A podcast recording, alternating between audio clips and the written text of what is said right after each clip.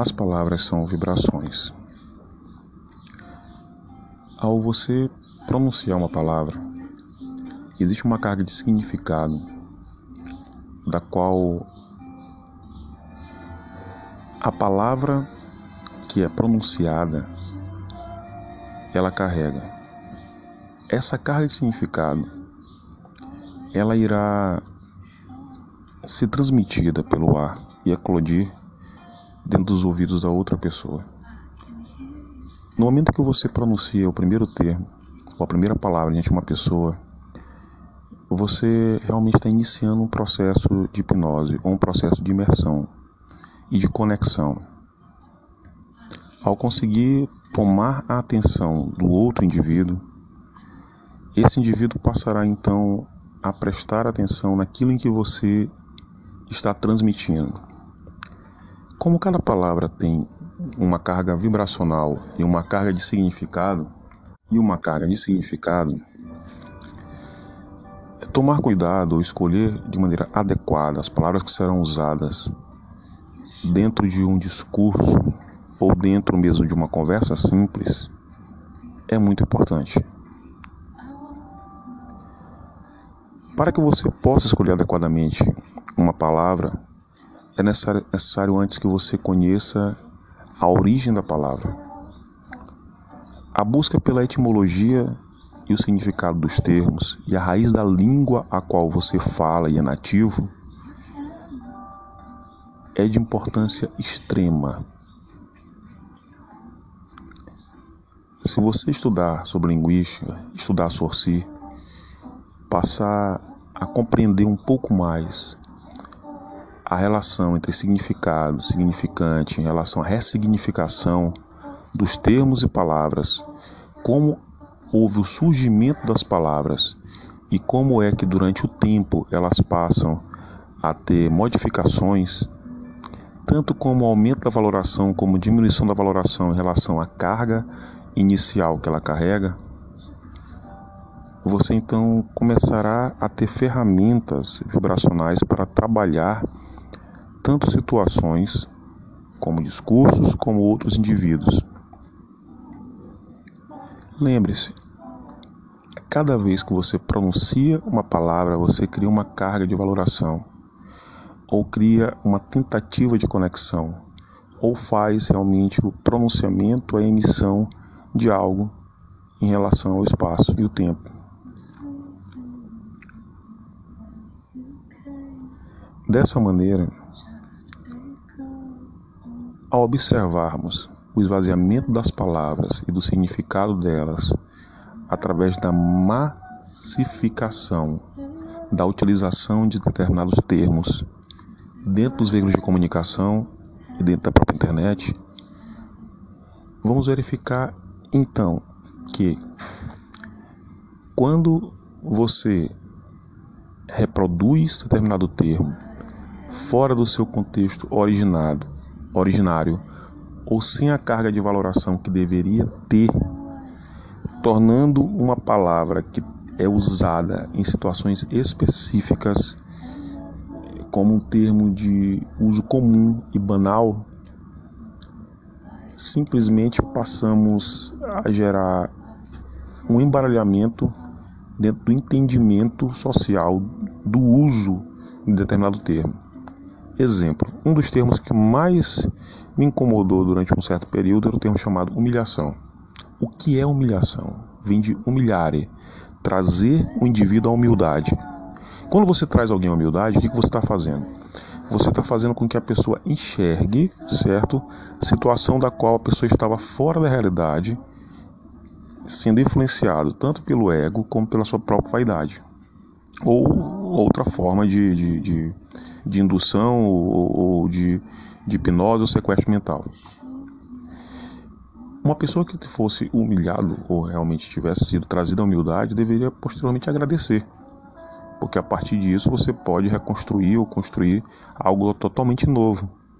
Você se planifica para depois se verticalizar. Hoje, devido à utilização massiva da palavra pelos meios de comunicação, em busca realmente de engajamento, tentando gerar cargas emocionais das pessoas para que elas possam realmente se interessar por matérias que são extremamente frívolas ou que não têm relevância alguma, a palavra humilhação ela perdeu totalmente seu sentido. Então hoje você pode estar em um barzinho, uma pessoa recebeu um não, do garçom, simplesmente a pessoa achou que foi humilhada. A pessoa vai botar uma gasolina em um posto, de repente o frentista não atende logo ou diz não em relação a alguma coisa, a pessoa se sente humilhada. A pessoa tenta realmente engajar ou realmente se relacionar com alguém, faz uma proposição amorosa, etc., e recebe um não, também se sente humilhada. Ou seja, você tem hoje a utilização da palavra humilhação em qualquer sentido, em qualquer situação, mesmo em contextos que não são de humilhação. O não tem a carga valorativa de negação. E você dizer não não significa que você está humilhando outra pessoa, mas apenas dizendo que determinada situação ou conduta não te favorece ou que você não aceita, ou então simplesmente você está afastando algo. É não, e acabou. Eu não sei em que determinado ponto a sociedade perdeu a, a, a capacidade de raciocinar as palavras e de repente passou a utilizar-se então através dessa praga social que são essas redes com algoritmos e de repente a palavra humilhação é utilizada em qualquer contexto para qualquer coisa. E o não, devido ao estudo da neurociência e também da, do próprio neuromarketing, e dentro da técnica de persuasão e PNL, passou a ser massificado por coaches e por outros tipos de professores e profissionais, etc., como uma palavra proibida, que você deve é, reduzir ao máximo a colocação dela dentro do discurso, para que você possa deixar o interlocutor confortável. O problema é que, ao se realizar isso durante esses últimos anos, nós estamos gerando uma sociedade que não vai aceitar mais o não. Ou seja, você sempre terá um meio termo em relação a qualquer situação, mas a negativa total ela fica quase como algo excluso. Ou então depende da subjetividade do outro para que ele possa compreender que naquele momento foi imposta uma barreira e que aquilo que a pessoa gostaria que fosse é, aceito foi deposto. Sem que se deixe clara essa deposição. Ou seja, deixar clara a deposição de que algo não vai acontecer ou que não deve ser feito, e eu estou usando não várias vezes dentro desse, dessa conversa, talvez eu até possa incomodá-lo pela dificuldade que hoje nós temos em encontrar essa palavra é, sendo utilizada de maneira é, simples, tão simples e, e, e fortuita como a palavra humilhação. Talvez isso possa realmente incomodar talvez quem, quem escute, mas entenda, o não é algo simples, é simplesmente um não, é o, contra, é o contraste em relação ao sim. Essa retirada do, do uso habitual dessa palavra e essa, essa, essa imputação ego, então essa imposição que a mídia tem hoje criado, que é em relação à palavra humilhação, tem criado conflitos de tudo quanto é tipo na sociedade. Porque hoje qualquer coisa pode se tornar uma outra coisa que tem nada a ver com o que está acontecendo de fato. Qualquer coisa pode ser tirada de contexto de maneira absurda. E a pessoa vai utilizar uma carga emocional valorativa tão grande, que a palavra humilhação carrega, que fica até complicado você depor é, em prol da verdade. Eu não consigo realmente absorver ou compreender como isso se instaurou ou instalou-se dentro da nossa sociedade atual. Mas é algo que é pulsante. Nós vemos no dia a dia. É incrível como tanto em relação às manchetes, até um WhatsApp, ou até uma conversa de bairro em qualquer lugar, a pessoa chega e fala, olha rapaz, fulano tal te humilhou. Humilhou como? Não, rapaz, que disse que não vai. Não vai é, é humilhação. A pessoa negar um convite, por exemplo. Ou então, rapaz, fulano de tal foi humilhado, o que aconteceu? Rapaz, a menina me disse que não ia ficar com ele. Ah, entendi. Então quer dizer que uma negativa do encontro amoroso é uma humilhação também. É humilhação. Em outras palavras, qualquer coisa que deponha o ego de outra pessoa é hoje considerado humilhação. Isso é algo totalmente absurdo, insano, quase que distópico. Mas é a situação que nós vemos hoje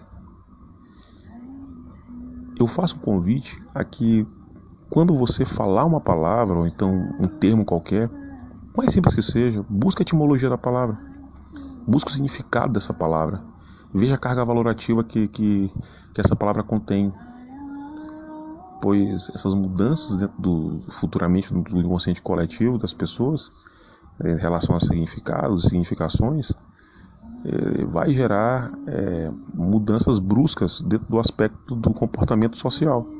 E é algo que eu já vejo no dia a dia. Porque estamos ficando em, uma situação em que sair de casa é, é pisar em ovos, assim, é falar no frigir dos ovos com as pessoas para que você de maneira nenhuma demonstre qualquer negativação daquilo que a pessoa se propõe.